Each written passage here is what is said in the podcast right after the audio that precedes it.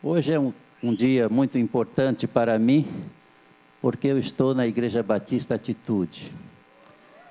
Todos que vêm a este lugar se sentem profundamente amados.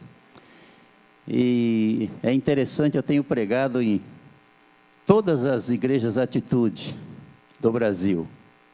Vitória, Caxias, Nova Iguaçu, Ilha de Guaratiba, e Vargem Grande.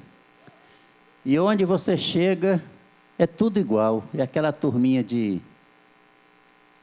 com aquele uniforme verdinho ali, não sei se é verde mesmo.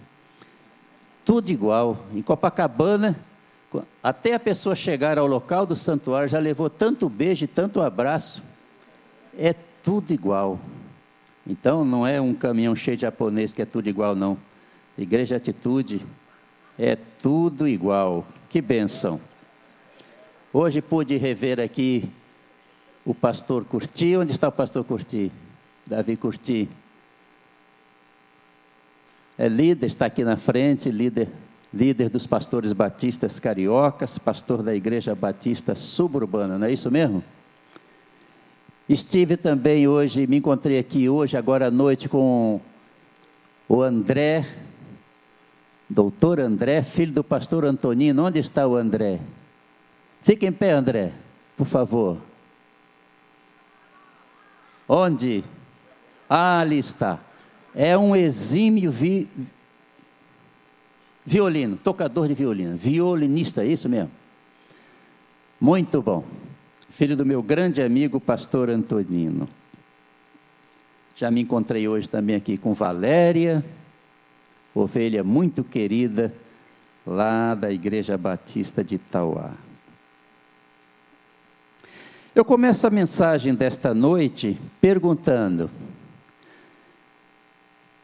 o que é mais importante?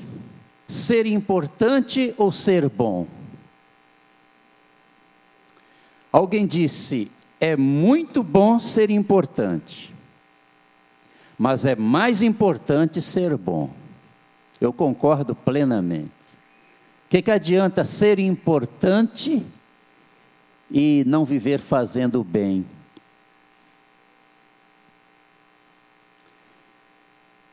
Muitas pessoas pensam diferente, acham que é mais importante ser importante.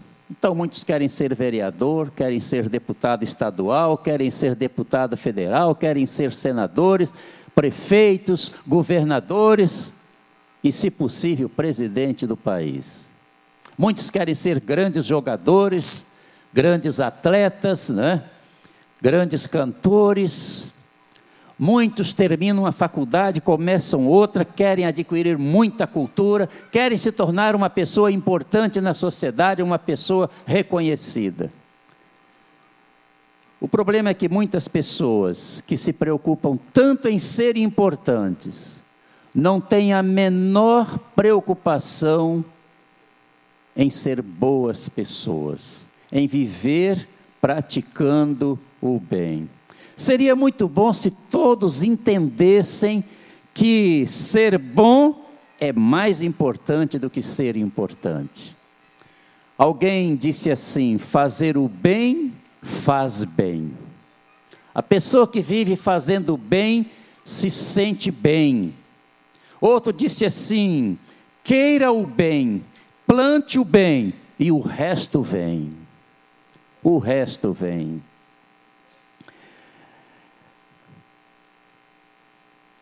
Alessandro Manzoni entendeu a importância de se viver praticando o bem. Ele disse assim: dever-se-ia pensar mais em fazer o bem do que em estar bem. Muitos se preocupam mais em estar bem do que em fazer o bem. Até o filósofo materialista, ateu, Voltaire, entendeu a importância de ser bem, de viver fazendo bem. Ele chegou a dizer assim: todo homem é culpado por todo o bem que ele não faz. Todo homem é culpado por todo o bem que ele não faz. Alguém disse: a verdadeira riqueza de um homem é o bem que ele faz neste mundo. Rafael Silveira entendeu tão bem a importância de vivermos fazendo bem que ele disse: se o ser humano soubesse que fazer o bem ao próximo é fazer bem a si mesmo, então faria o bem por egoísmo. Vou repetir: se o ser humano soubesse que fazer o bem ao próximo é fazer bem a si mesmo, então faria o bem por egoísmo. E o que diz a palavra de Deus? A palavra de Deus nos diz que nós devemos viver fazendo bem. A Bíblia, a mensagem, na primeira carta a Timóteo 6,18 e Hebreus 13,16 diz assim: Façam o bem, sejam ricos em ajudar os outros e sejam para lá de generosos. Compartilhem o que têm com os outros. Estamos no início de um novo ano, por isso eu decidi falar hoje à noite sobre este tema. Façamos o bem. Façamos o bem. Mas façamos o bem com o objetivo certo. Há pessoas que vivem fazendo bem, mas com objetivos errados. Por exemplo, há pessoas que vivem fazendo bem porque acreditam que é de, acham que é, de, que é de, da prática do bem que depende a nossa salvação. Há pessoas que vão de casa em casa para levarem o, o ensino do grupo que representa e um dia eu perguntei a um deles: por que, que vocês não deixam nenhuma casa, vão de casa em casa? E ele disse: nós não podemos deixar nenhuma casa. Eles acreditam que a salvação deles está neste trabalho que eles fazem, de casa em casa. Há pessoas que vivem fazendo o bem com o objetivo de alcançar salvação. Mas a palavra de Deus diz em Efésios 2, versículo 9: pela graça sois salvos, mediante a fé. Isto não vem de vós, é dom de Deus, não vem das obras, ou não vem da prática do bem, para que ninguém se glorie. Então a salvação não depende de vivermos fazendo o bem ao nosso próximo. É importantíssimo fazer o bem, mas não devemos fazer o bem com o objetivo de alcançarmos a nossa salvação. A salvação não depende das obras. Há outros que fazem o bem com o objetivo de serem elogiados, de serem louvados, de serem exaltados. Lá no interior do Espírito Santo, sempre tinha uma festinha lá no patrimônio de Santana, e apareciam muitos pedintes, e naquele tempo, isso já faz muitos anos, todos eles tocavam violão, tocavam cavaquinho, então a pessoa dava a esmola e eles tocavam a música. Então, quando estava tocando a música, todo mundo sabia que aquela pessoa que estava ali perto daquele pedinte havia dado uma ajuda a ele. Parece que no tempo de Jesus a coisa era mais ou menos parecida, porque em Mateus capítulo 6, versículo 3, versículos 1 a 3, Jesus diz que quando nós ajudamos alguém, não devemos mandar tocar trombeta. Jesus diz: Guardai-vos de fazer a vossa esmola diante dos homens, para serdes vistos por eles. Aliás, não tereis galardão junto ao vosso Pai que está nos céus. Quando, pois, deres esmola, não faças tocar trombeta diante de ti. E no versículo 3, Jesus diz: Mas quando tu deres esmola, não saiba a tua mão esquerda o que faz a tua direita. Sabe o que Jesus queria dizer com isso?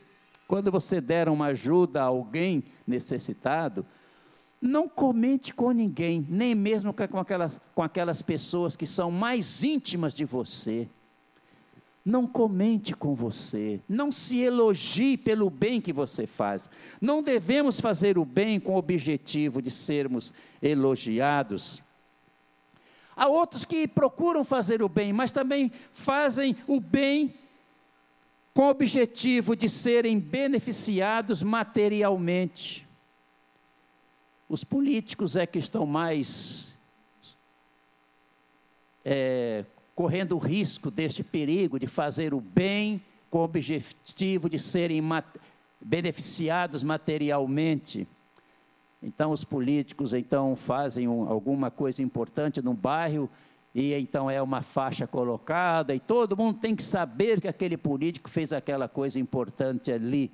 Não devemos fazer o bem com o objetivo de recebermos alguma recompensa. Em Lucas capítulo 6, versículo 35, Jesus nos ensina exatamente isto, dizendo assim: Mateus 6,35, na segunda linha do versículo, Jesus diz: Fazei bem, sem nada esperardes, e será grande o vosso galardão. Fazei o bem, sem nada esperardes. Fazer o bem, então, não com o objetivo de receber alguma recompensa. Talvez você esteja perguntando: se não devo fazer o bem para ser salvo, nem para ser elogiado, nem para ser beneficiado materialmente, então com que objetivo eu devo fazer o bem? Jesus responde a esta pergunta em Mateus capítulo 6, dizendo assim: aliás, Mateus capítulo 5, versículo 16, Jesus diz assim: Assim resplandeça a vossa luz diante dos homens, para que vejam as vossas boas obras e glorifiquem a vosso Pai que está nos céus. Então Jesus diz aqui que nós devemos praticar o bem, fazer o bem ao próximo, com o objetivo de vermos Deus sendo exaltado, Deus sendo glorificado, nunca nós mesmos sermos glorificados por causa da prática do bem. Também na primeira carta do apóstolo Paulo aos Coríntios, capítulo 10, versículo 31, o apóstolo Paulo diz assim na parte final do versículo, primeira carta aos Coríntios 10, 31. Fazei tudo para a glória de Deus. Tudo que nós fazemos deve ser para a glória de Deus. Deus é que merece toda a glória, todo louvor, toda honra, o nosso Deus. Então devemos fazer o bem para a glória, com o objetivo de vermos Deus glorificado. Façamos o bem, façamos o bem com o coração cheio de amor. Nestes meus quase 50, quase não, 51 anos de ministério, completei dia 8 de outubro, 51 anos de ministério, eu conheci muitas pessoas preocupadas em fazer o bem, em ajudar. Mas o problema é que, ao mesmo tempo em que eu via aquelas pessoas fazendo bem, eu via aquelas pessoas sempre mal-humoradas, sempre murmurando, sempre reclamando, sempre falando mal das pessoas. Não é assim que nós devemos fazer o bem. Não devemos fazer o bem com ressentimento contra quem quer que seja, com rancor, com ódio, com raiva. Não, devemos fazer o bem com o coração cheio de amor. Devemos imitar o nosso Deus. Aliás, a Bíblia diz: sede imitadores de Deus. E Deus realiza tudo em nosso benefício, motivado pelo amor. Não é assim que diz João 3,16? Vamos falar juntos? porque Deus amou o mundo de tal maneira que deu o seu Filho unigênito, para que todo aquele que nele crê não pereça, mas tenha vida eterna. Então, porque Deus amou o mundo, isto é, porque Deus amou todas as pessoas do mundo, Ele enviou o seu Filho para morrer na cruz, para que nós pudéssemos ser salvos. Assim também devemos fazer a obra de Deus, fazer o bem ao nosso próximo, com o coração cheio de amor. Olha, fazer as coisas sem ter o coração cheio de amor é perder tempo, não vale nada. Deus não aceita nada que fazemos se nós não temos o coração cheio de amor. Nós lemos assim em, em, na primeira carta aos Coríntios 13, versículo 3, o apóstolo Paulo chega a dizer assim: Ainda que distribuísse toda a minha fortuna para sustento dos pobres, e não tivesse amor, nada disso me aproveitaria. A pessoa pode, de acordo com essa palavra de Paulo, viver dando tudo o que tem para os pobres, mas se não tiver o coração cheio de amor, não vale nada. Deus não aceita aquele bem que nós fazemos se o nosso coração não está cheio de amor. Ainda na primeira carta aos Coríntios 16, 14, o apóstolo Paulo diz assim: Todas as vossas coisas sejam feitas com amor. Todas as vossas coisas sejam feitas com amor. Devemos diariamente pedir ao Senhor: Senhor, enche o meu coração cada vez mais de amor.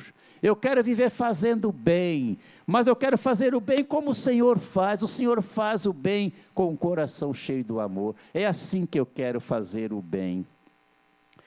Façamos o bem. Façamos o bem também. Façamos o bem a todos. É assim que nós podemos ler em Gálatas, capítulo 6, versículo 10. A palavra de Deus diz neste texto, Gálatas 6, versículo 10: Enquanto temos tempo, façamos bem a todos. É assim que Paulo diz na segunda linha deste versículo 10, Gálatas 6,10: façamos o bem a todos. Nesta palavra todos está incluída a nossa família. É interessante que as pessoas são tão boas em todos os lugares, são tão boazinhas na igreja. Estou me lembrando daquele menininho que falou: Mãe, vamos morar na igreja? Papai é tão bom na igreja, mãe, ele é tão diferente em casa. Ah, que anjo na igreja, mas era um demônio em casa. Há pessoas que são boas na igreja, no trabalho, tratam todo mundo bem, mas não agem da mesma maneira quando chegam em casa. Nós temos que fazer o bem a todos. E a nossa família também não, não está fora. Na primeira carta de Paulo a Timóteo, capítulo 5, versículo 8, o que, é que a Bíblia diz? Se alguém não tem cuidado dos seus, dos da sua família, negou a fé é pior do que os infiéis. É assim que a Bíblia diz. Se alguém não tem cuidado dos seus, nós temos que tratar os membros da nossa família somente com amor e carinho. O marido só tratando a esposa com amor e carinho. Da mesma maneira, procedendo a esposa. Os pais só devem tratar os filhos com amor e carinho. Os filhos só devem tratar os pais com amor e carinho. Os irmãos devem se tratar somente com amor e carinho. Ninguém nunca se arrepende quando trata todas as pessoas somente com amor e carinho. Façamos o bem a todos, façamos o bem, portanto, à nossa família. Façamos o bem também aos irmãos na fé os irmãos na fé, os membros da igreja, estão incluídos. A todos, aos irmãos. Aliás, em Gálatas 6,10, o apóstolo Paulo diz assim: façamos o bem a todos, mas principalmente aos domésticos da fé. Interessante este, este destaque que a Bíblia diz, a importância de se fazer bem aos domésticos da fé. Se você sabe que há um irmão da igreja que mora próximo à sua casa. Ele não tem carro e você tem carro. Ele, você sabe que ele vem à igreja e você vem também. Por que não dar uma ligadinha, irmão? Quer uma carona?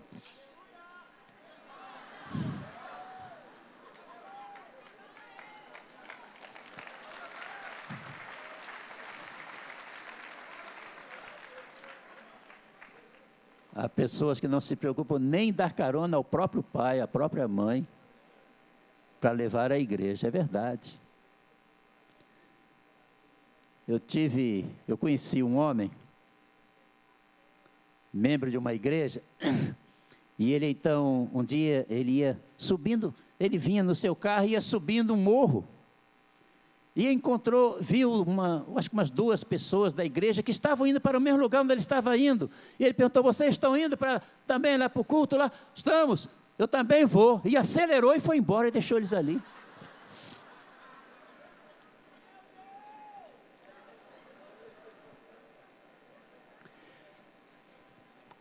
Meus irmãos, em Atos 4, 32, nós eu creio que nós devemos fazer uma, uma reforma baseada no livro de Tiago, né?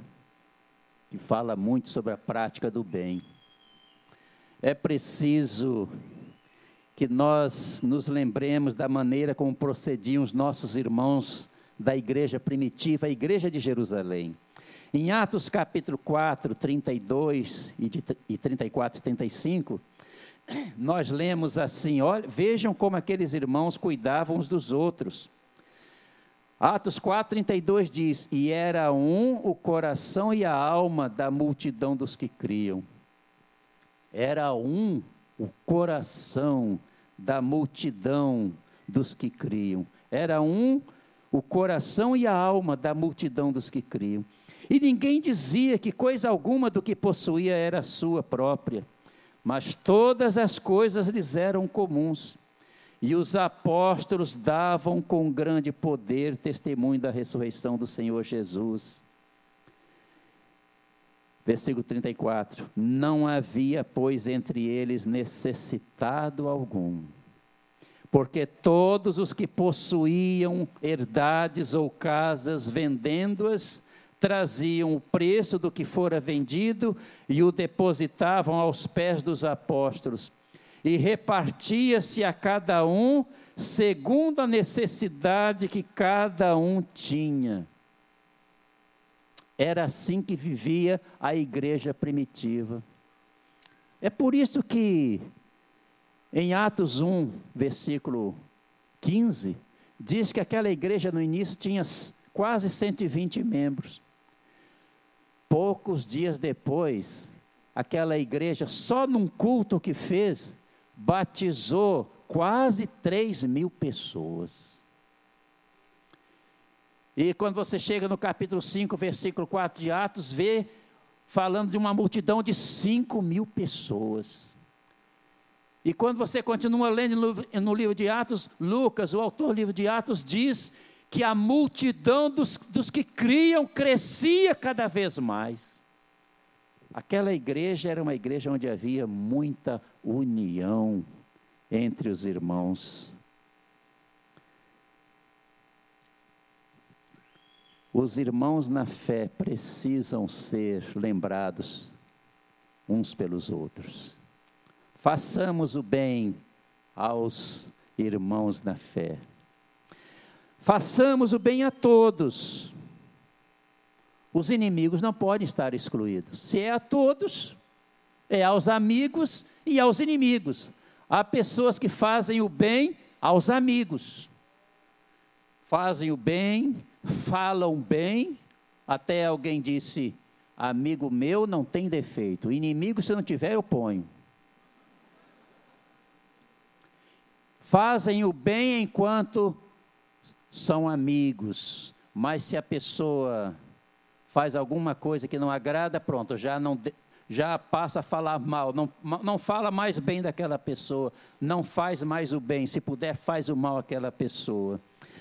Os inimigos, aliás, crente não deve ser inimigo de ninguém.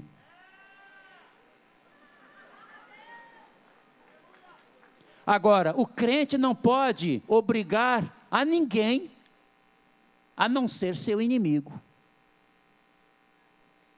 Até Jesus teve inimigo, não é? Mas quando o crente descobre que existem alguns inimigos, sabe o que o crente deve fazer? Deve procurar matar cada um deles. Mas não é como aquele baiano fez.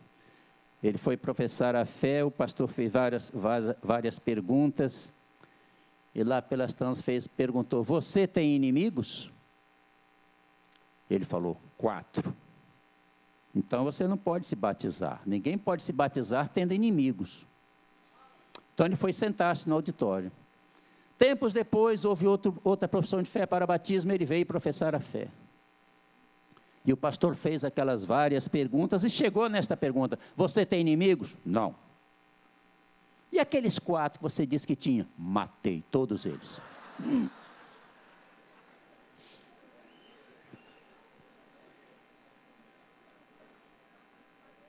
Ele matou, literalmente. Matou. O crente deve matar seus inimigos, como eu disse há pouco. Agora, deve matar como Jesus manda aqui em Lucas 6, 27 e 28. Você deve dar o primeiro tiro no inimigo. Procura cada um deles e dá esse primeiro tiro. O que, que Jesus diz? Amai a vossos inimigos. Ah, ele já fica tonto. Ele procura demonstrar sempre que odeia você e você procura demonstrar sempre que você ama ele não fala mal dele para ninguém. Sempre que você tiver que falar sobre ele com alguém, você só fala bem dele, porque todo mundo tem defeito, mas tem virtude também, não é? Todo mundo. Jesus então diz aqui: amai a vossos inimigos. Já fica igual a barata tonta. Você vai sufocá-lo com seu amor. Mas você dá um segundo tiro nele, porque você quer matá-lo mesmo. E o segundo tiro qual é? Jesus diz o quê? Fazei bem aos que vos aborrecem. Aí já é demais. Mas é isso que a Bíblia diz. Lembra de Romanos capítulo 12, 21? O que diz? Vence o mal com o bem. Vence o mal com o bem. Procure fazer o bem ao seu inimigo, aquele que você sabe que não gosta de você. Não perca uma chance de fazer o bem a ele. Aí ele já está quase, não está aguentando mais. Aí você dá um terceiro tiro nele. Jesus diz no versículo 28, Mateus 6, 28, Lu, Lucas 6, 28. Bendizei os que vos maldizem, fale bem dele. Não perca uma chance de falar bem do seu inimigo. Aí ele já está quase, está em fase terminal. Aí você dá o tiro de misericórdia. Qual é? Orai pelos que vos caluniam. Orai. Então, é assim que nós devemos proceder em relação àqueles que so, querem, fazem questão de ser nossos inimigos. Devemos fazer o bem a eles. É isso que Jesus nos ensina neste texto. Façamos o bem. Façamos o bem sempre. Não só na infância, os pais ensinam os filhos, né? Querem que os filhos façam o bem, né? Que não briguem, que não batem nas outras crianças. Não, não é só na infância, não. Na adolescência também, na juventude, na fase adulta, na velhice.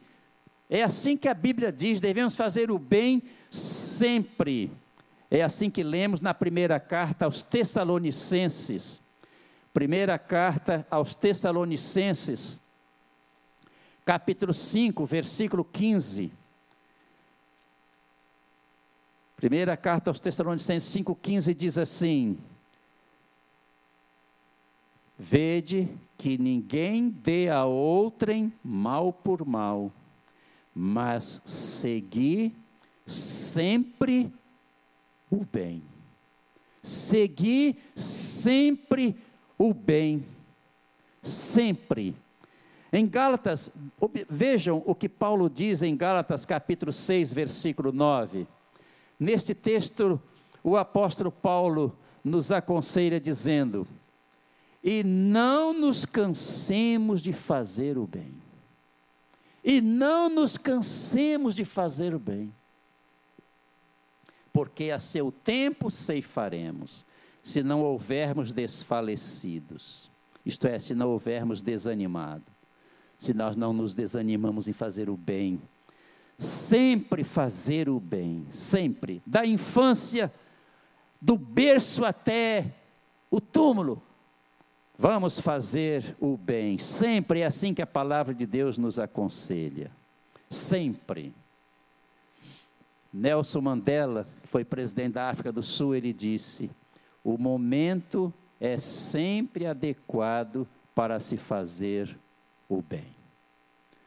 Sempre, todo momento é adequado para fazermos o bem. Façamos o bem, meus queridos irmãos e queridos visitantes. Façamos o bem, porque assim estaremos andando como Jesus andou. A Bíblia diz que nós devemos andar como Jesus andou. Primeira carta de João, capítulo 2, versículo 6, está escrito assim na palavra de Deus: Aquele que diz que está nele, isto é, em Cristo, também deve andar como ele andou. Então é interessante nós pesquisarmos na Bíblia para sabermos como é que Jesus andou.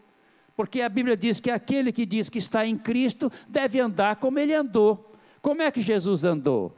Em Atos capítulo 10, versículo 38, a Bíblia diz que Jesus andou fazendo bem.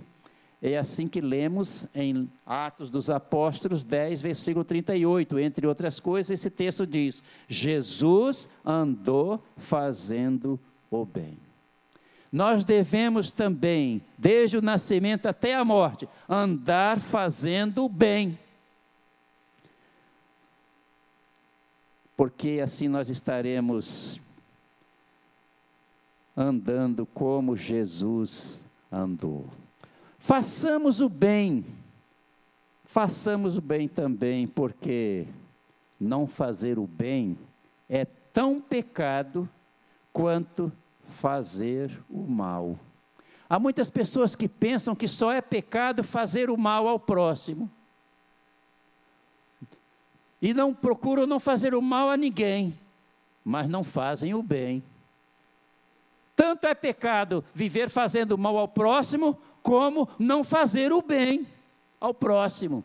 É isso que está muito claro na palavra de Deus em Tiago, capítulo 4, versículo 17. Tiago, capítulo 4, versículo 17, nós podemos ler estas palavras: Aquele, pois, que sabe fazer o bem e o não faz, comete pecado.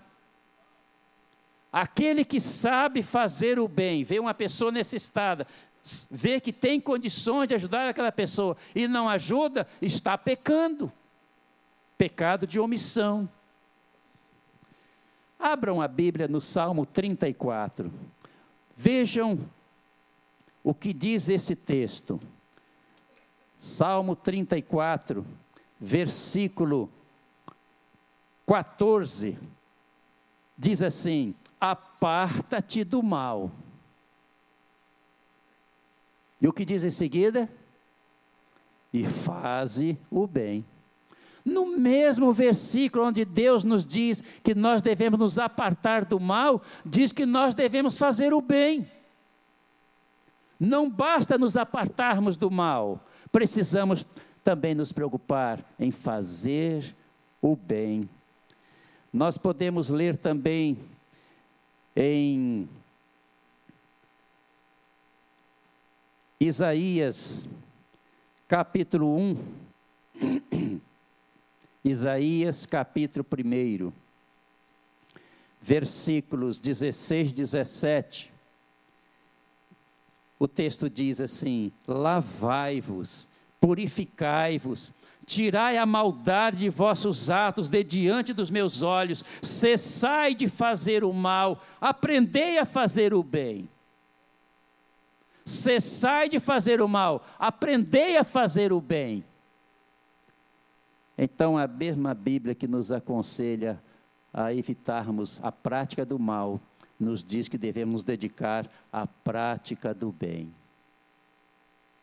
Façamos, portanto, o bem, porque também porque a prática do bem é uma característica dos verdadeiros filhos de Deus. Os verdadeiros filhos de Deus se caracterizam pela prática do bem. A pessoa que diz que é filho de Deus, mas vive praticando o mal, fazendo as coisas que a palavra de Deus abomina, estas pessoas não são filhos de Deus. Pode ser líder de célula, de célula, pode ser líder de ministério, pode ser pastor, pode ser diácono, pode ser o que for. Quem vive praticando o mal não é filho de Deus. Os filhos de Deus vivem praticando bem. É assim que nós lemos na terceira carta do apóstolo João, no, vers no versículo 11. Terceira carta de João, versículo 11, diz assim: João, o apóstolo João diz assim: Amado, não sigas o mal, mas sigas o bem. Quem faz o bem é de Deus, mas quem faz o mal não tem visto a Deus.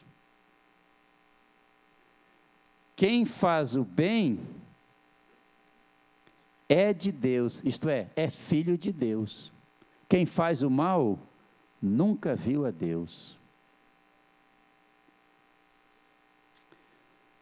É uma característica dos verdadeiros filhos de Deus. Todos nós queremos ser filhos de Deus, porque nós queremos falar, meu Pai que está nos céus. Quem não é filho de Deus não pode nem falar o Pai Nosso. Como é que vai chamar de Pai quem não é o Pai? Ah, Deus é Pai de todos. Não. Deus é Pai daqueles, Deus é o Criador de todos. Mas os filhos de Deus são apenas aqueles que vivem esta vida diferente.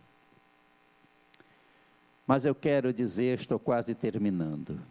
Façamos o bem, porque tudo que fazemos ao nosso próximo, o fazemos a Jesus.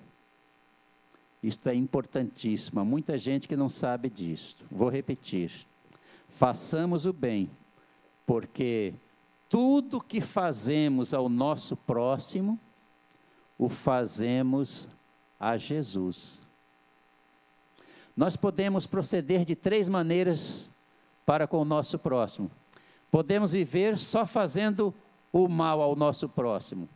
Este é o chamado nível demoníaco. E há muitas pessoas, infelizmente, que vivem nesse nível. Só vivem fazendo mal. Como dizia um homem lá, de Marech... lá da ilha do governador. Um homem muito mal, ele dizia: fazer o mal sem olhar a qual fazer o bem a ninguém. Há pessoas que vivem nesse nível. O ladrão se encontra com uma pessoa que nunca viu, nunca lhe fez mal algum, toma tudo o que tem e às vezes mata a pessoa. Nível demoníaco. Mas há muitos que vivem no nível legal, né? Fazem um bem aos que lhe fazem o bem e fazem o mal aos que lhe fazem mal. Os que. Existem pessoas que vivem fazendo bem aos que são seus amigos e fazendo mal aquelas pessoas das quais não gostam. Fazem o bem e fazem o mal.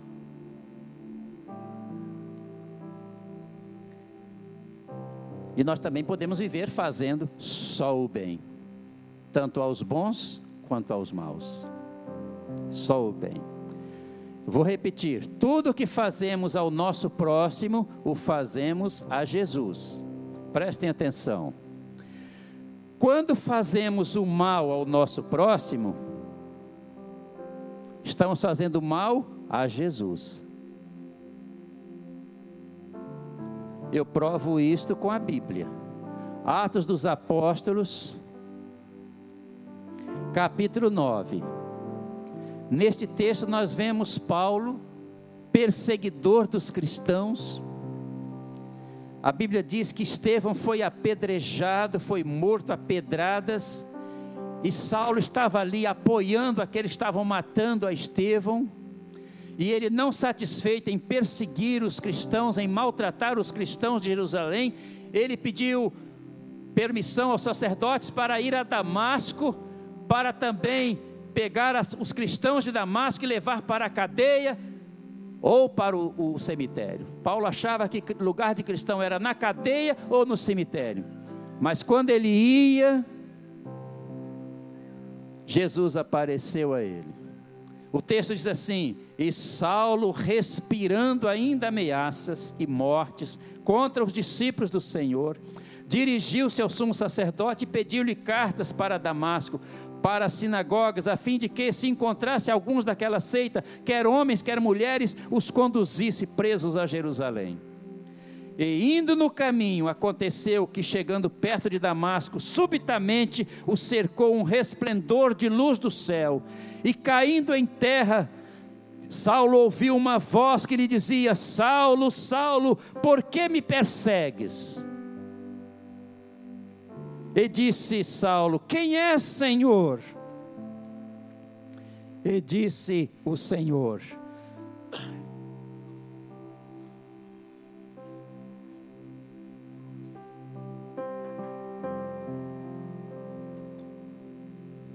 E disse o Senhor: Eu sou Jesus, a quem tu persegues. Saulo achava que ele estava perseguindo os cristãos. Mas Jesus falou: Saulo, por que me persegues? Saulo, Saulo, por que me persegues? E ele diz: Quem é, Senhor? Eu sou Jesus a quem tu persegues. Então, todo o mal que fazemos ao nosso próximo, estamos fazendo contra Jesus. Assim também, quando não fazemos o bem ao nosso próximo, estamos deixando de fazer o bem a Jesus. Vou repetir: quando não fazemos o bem ao nosso próximo, não o fazemos a Jesus. Jesus diz isto com toda clareza em Mateus capítulo 25. Mateus capítulo 25, versículos 42 em diante. Jesus está falando sobre o último dia, o dia do grande julgamento divino.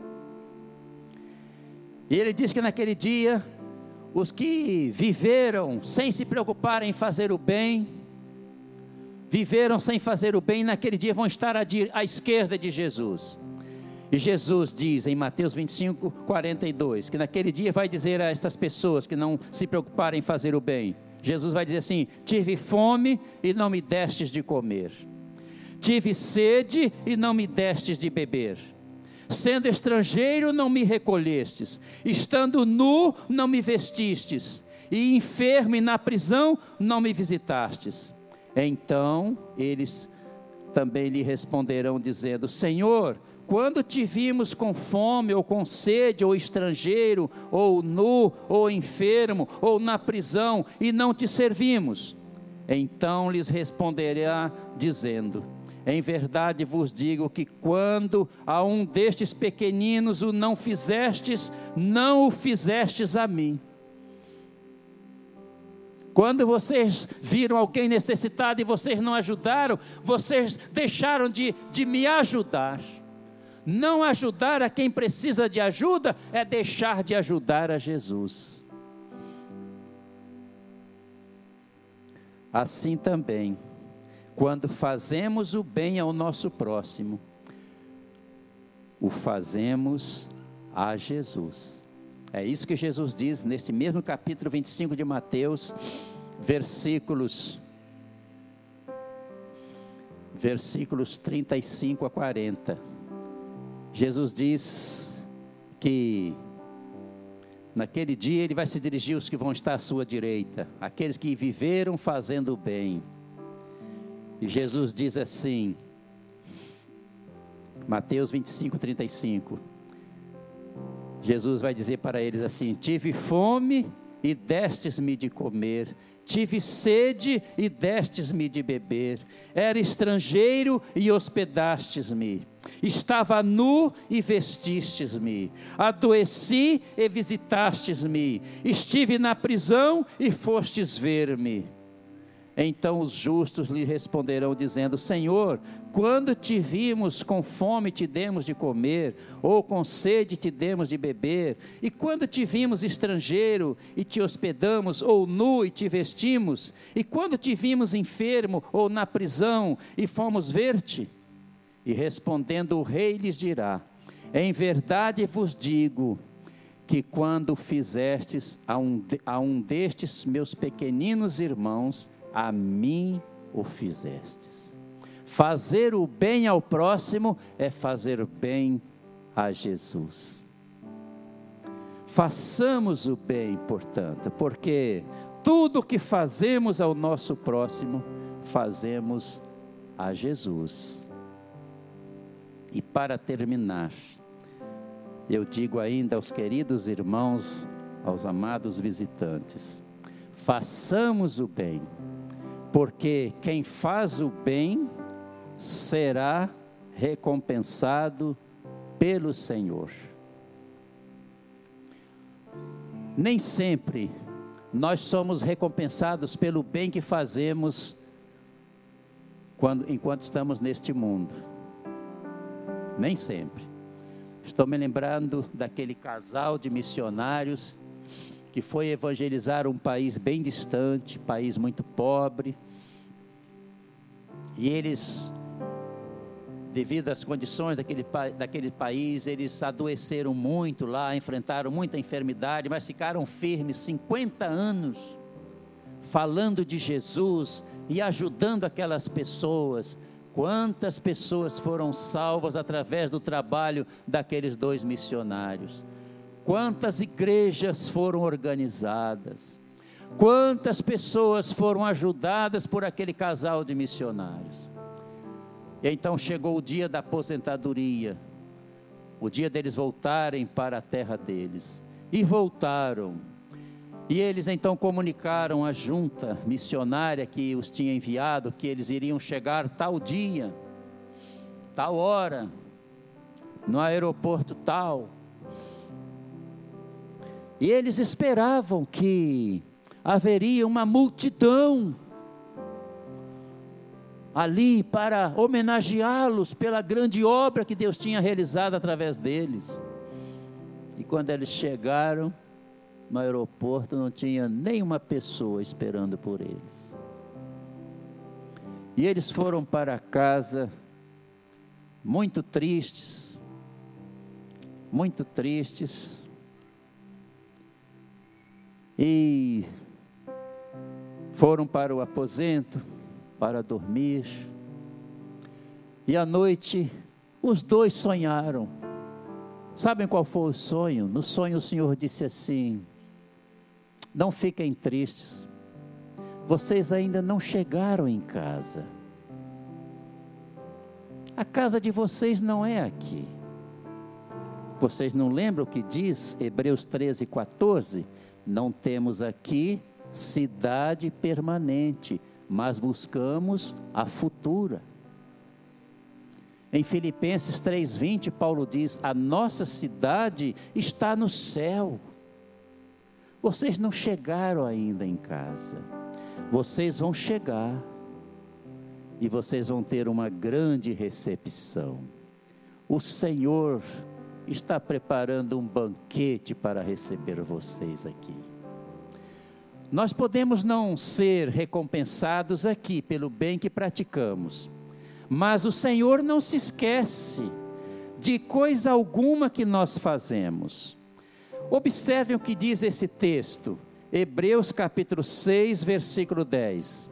Este texto diz assim: Deus não é injusto. Hebreus 6, versículo 10 diz assim: Deus não é injusto para se esquecer da vossa obra e do trabalho, do amor que para com o seu nome mostrastes, enquanto servistes. Deus não é injusto para se esquecer da vossa obra. Em Mateus 10, 42, é muito lindo esse texto, mostra que Jesus não se esquece nem mesmo daquela coisa mais simples que a gente possa fazer por alguém. Mateus 10, 42, Jesus diz assim: E qualquer que tiver dado, só que seja um copo de água fria, a um destes pequenos, em nome de discípulo, em verdade vos digo que de modo algum perderá o seu galardão. Mesmo um copo d'água fria naquela distribuição de água, no impacto de carnaval, lembre-se disso. O Senhor não vai esquecer de cada copo d'água que eu vou dar ali aquelas pessoas. Talvez por causa daquele copo d'água a pessoa vai ser tocada pelo Espírito Santo de Deus e vai se interessar pela salvação. Mas veja agora o que diz Provérbios 19, versículo 17.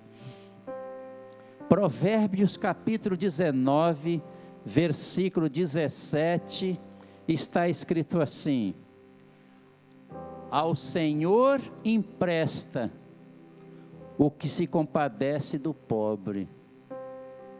Ao Senhor empresta o que se compadece do pobre, e ele lhe pagará o seu benefício.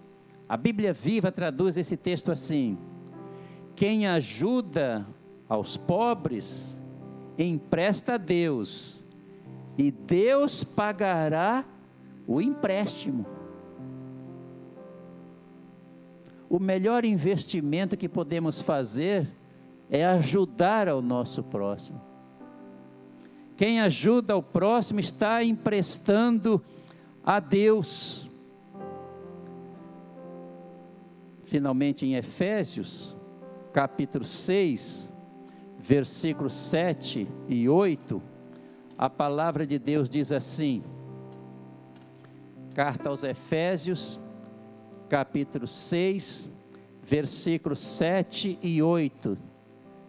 A palavra de Deus diz assim: servindo de boa vontade, como ao Senhor e não aos homens sabendo que cada um receberá do Senhor todo o bem que fizer. Cada um receberá do Senhor todo o bem que fizer.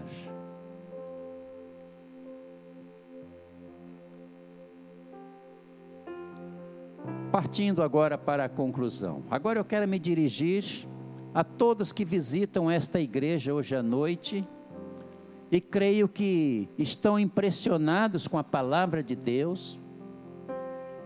Deus está usando a sua palavra para tocar no seu coração, mas você ainda não experimentou a certeza da sua salvação eterna. Talvez você esteja me dizendo assim: eu ouvi no início da sua mensagem que a, a minha salvação não depende da prática do bem não depende das boas obras. O que é que eu preciso fazer então para experimentar a certeza de que ao deixar este mundo eu vou para o céu? A salvação depende de duas coisas. Em primeiro lugar, a salvação depende de nosso arrependimento. Talvez você diga: o que é arrependimento? O arrependimento envolve três coisas: reconhecimento do pecado, Lembra do ladrão da cruz, quando ele disse para o colega dele que estava pregado na outra cruz? Ele disse: Nós estamos recebendo o que os nossos feitos mereciam. Isto é reconhecimento do pecado. Alguns o chamam de o bom ladrão, né? aquele que, se, que foi salvo. Bom ladrão, coisa nenhuma. Ele disse: Nós estamos recebendo aqui na cruz o que os nossos feitos mereciam ele reconheceu os seus pecados. Então, arrependimento envolve reconhecimento do pecado.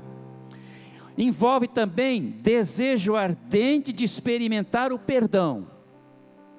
Quando a pessoa se arrepende, quer dizer, reconhece os seus pecados, reconhece que tem pecados na vida, a pessoa então passa a experimentar um desejo irresistível de experimentar o perdão dos, dos pecados.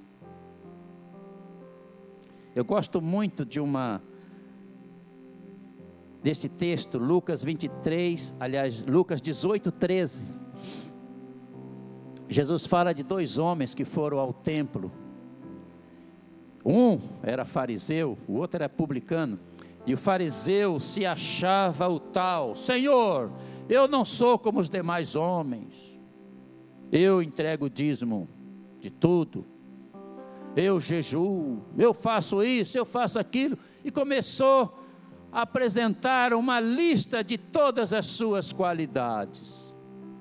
O publicano, ao contrário, não tinha nem coragem de olhar para o céu, ele se sentia indigno de olhar para o céu, tão pecador que ele se sentia. E então ele diz Jesus que ele batia no peito e dizia: Ó oh Deus, tem misericórdia de mim, pecador. Ó oh Deus, tem misericórdia de mim, pecador. E diz Jesus que aquele orgulhoso, que se sentia muito bom, saiu dali sem, sem ser abençoado por Deus. Mas o publicano foi justificado, foi declarado justo por Deus. Reconhecimento do pecado desejo ardente de experimentar o perdão. Mas o, peca... o arrependimento envolve uma terceira coisa, que é o propósito de viver de maneira irrepreensível. Quando a pessoa realmente se arrepende de seus pecados, a pessoa reconhece que é pecador, sente um desejo muito grande de ser perdoado, é perdoado e firma o propósito de viver uma vida irrepreensível, não quer mais viver na prática do pecado. Não quer mais viver na prática do pecado. Então ele, ele faz um propósito: eu vou lutar para viver, conforme diz Filipenses 1,27. O que, que Filipenses 1,27 diz na Bíblia? Cada, de, somente devemos portar-nos conforme o Evangelho de nosso Senhor Jesus Cristo. Somente devemos portar-nos conforme o Evangelho de nosso Senhor Jesus Cristo. Em Daniel capítulo 1, versículo 8, a Bíblia diz que Daniel foi levado de Jerusalém para a Babilônia quando era um adolescente de 17 anos. E ele chegou lá, poderia ter ficado revoltado, né? Como às vezes acontecem com alguns adolescentes, ficam revoltados por causa de alguns problemas que enfrentam. Ele foi levado como escravo, adolescente, para a Babilônia. Mas quando ele chegou lá, ainda um adolescente, 17 anos, ele fez um propósito. Está escrito assim em Daniel 1, versículo 8: Daniel assentou no seu coração não se contaminar e pensam que ele se esqueceu deste propósito, nunca se esqueceu. Quando ele já estava com mais ou menos 84 anos, ah, nós lemos no livro Daniel que 122 homens decidiram acompanhar Daniel o tempo todo para ver se viam defeitos em Daniel. E sabe qual foi a conclusão que eles chegaram? Nunca acharemos ocasião alguma contra este Daniel, porque ele é fiel. Já imaginaram 122 pessoas acompanhando você o tempo todo para ver você pisar na bola e você nunca pisar na bola? Daniel fez o propósito na adolescência, era um ancião de 84 anos, estava firme naquele propósito. É assim que acontece quando nós nos arrependemos dos nossos pecados. Quando nós nos arrependemos dos nossos pecados, nunca mais nós nos acostumamos em viver na prática habitual do pecado. Nós não suportamos mais. Estou me lembrando de um índio que foi para a cidade, foi civilizado. Muito tempo depois ele voltou à tribo dele, visitar os amigos, parentes. E quando ele chegou lá, foi uma alegria só aquele índio voltou, mas agora civilizado. E então eles ficaram tão contentes com a chegada dele que decidiram fazer um bolo especial, só feito em ocasião muito especial. Colocaram um tacho grande no, no fogo. Quem morou na roça sabe o que é um tacho. É uma bacia muito grande para fazer açúcar, né? Botaram aquele tacho grande e os índios todos em volta do tacho, mastigando coco e cuspindo no tacho. É assim que eles preparam aquele doce. E ele ficou olhando aquele quadro, aquele pessoal todo mastigando coco e cuspindo no tacho. E ele pensou: e eles vão querer que eu coma isso agora? E ele chegou a vomitar de nojo, só em ver aquele quadro. Aquele, aquilo ali era toda a alegria dele quando ele estava ali. Mas agora ele estava civilizado, ele chegou a vomitar de nojo. É assim que acontece quando o homem se arrepende de seus pecados. O homem passa a ter nojo do pecado, faz tudo para não pecar, e quando ele cochila e faz alguma coisa que não deveria, ele se sente mal, ele sofre e ele clama a Deus. Ele não descansa enquanto não experimenta o perdão de Deus. É preciso arrependimento. É isto que Jesus diz em Lucas capítulo 17, versículo 3. Lucas 17, versículo, aliás, 13, Lucas capítulo 13, versículo 3, Jesus diz assim: Se não vos arrependerdes, perecereis. Se não vos arrependerdes, perecereis. É Jesus que está dizendo isto para todos que nos encontramos aqui nesta noite. Se não vos arrependerdes, perecereis mas é necessário também crer em Jesus. Ninguém pode experimentar a certeza da salvação enquanto não decide depositar toda a sua fé em Jesus. Há um texto que mostra claramente isto, que é João 3:36. João capítulo 3, versículo 36, está escrito assim: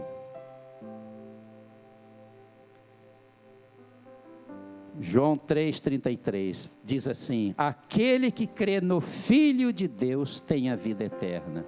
Mas aquele que não crê no Filho de Deus não verá a vida, mas a ira de Deus sobre ele permanece. Enquanto a pessoa não decide depositar toda a sua fé em Jesus, a ira de Deus permanece sobre a pessoa. Ninguém experimenta a certeza da salvação enquanto não crê em Jesus de todo o coração. Crer e receber. Se você está com uma grande dor de cabeça, não basta você crer que um remédio é bom para tirar dor de cabeça. A sua dor de cabeça só vai passar quando você receber aquele remédio. Não basta você crer que Jesus é o Salvador. Não basta você crer que só Jesus salva. Não basta você crer que Jesus pode salvar qualquer pecador. É preciso receber o Salvador. É por isso que em Provérbios 23, 26 a Bíblia diz: O Senhor diz assim: Dá-me, filho meu, o teu coração. Creia e me receba no coração. Dá-me, filho meu, o teu coração. E em Apocalipse 3:20 a Bíblia diz: se alguém, Jesus diz assim: estou à porta e bato. Se abrir a porta, entrarei. Eu pergunto a você que está visitando esta igreja hoje à noite: você quer fazer hoje à noite esta decisão? quer se dirigir a Jesus através de uma oração dizendo: Senhor Jesus, eu quero que o Senhor esteja no meu coração a partir de agora. O apóstolo Paulo disse assim em Gálatas 2:20: Cristo vive em mim. Jesus quer que cada pessoa diga a mesma coisa: Cristo vive em mim. Você quer sair daqui hoje dizendo Cristo vive em mim? Então convide Jesus agora a entrar no seu coração. Vamos todos curvar as nossas cabeças, fechar nossos olhos. Meu querido visitante, se você ainda não fez esta decisão e você sente este grande desejo de agora se jogar nos braços do Senhor, receber o Senhor no seu coração, na sua vida, para dirigir a sua vida, me acompanhe nesta oração. Me acompanhe nesta oração. Querido visitante, curve a sua cabeça, feche seus olhos e com a sinceridade que for possível você diga assim: Muito obrigado, Senhor, pela tua palavra que eu acabo de ouvir. Eu estou entendendo que a minha salvação não depende da prática do bem.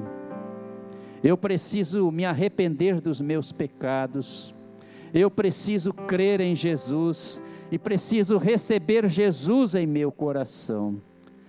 Senhor, eu desejo que o Senhor não fique do lado de fora do meu coração batendo, querendo entrar. Eu quero que o Senhor esteja no meu coração a partir de agora. Senhor, esteja, entra no meu coração para dirigir a minha vida sempre a partir de agora perdoa a todos os pecados que eu já pratiquei. Retira de mim o sentimento de culpa. Dá-me agora, Senhor, a certeza de que o Senhor já perdoou todos os meus pecados. Dá-me agora, Senhor, a paz. Dá-me agora a certeza da minha salvação. Senhor Jesus, que o Senhor esteja sempre dirigindo a minha vida a partir de agora.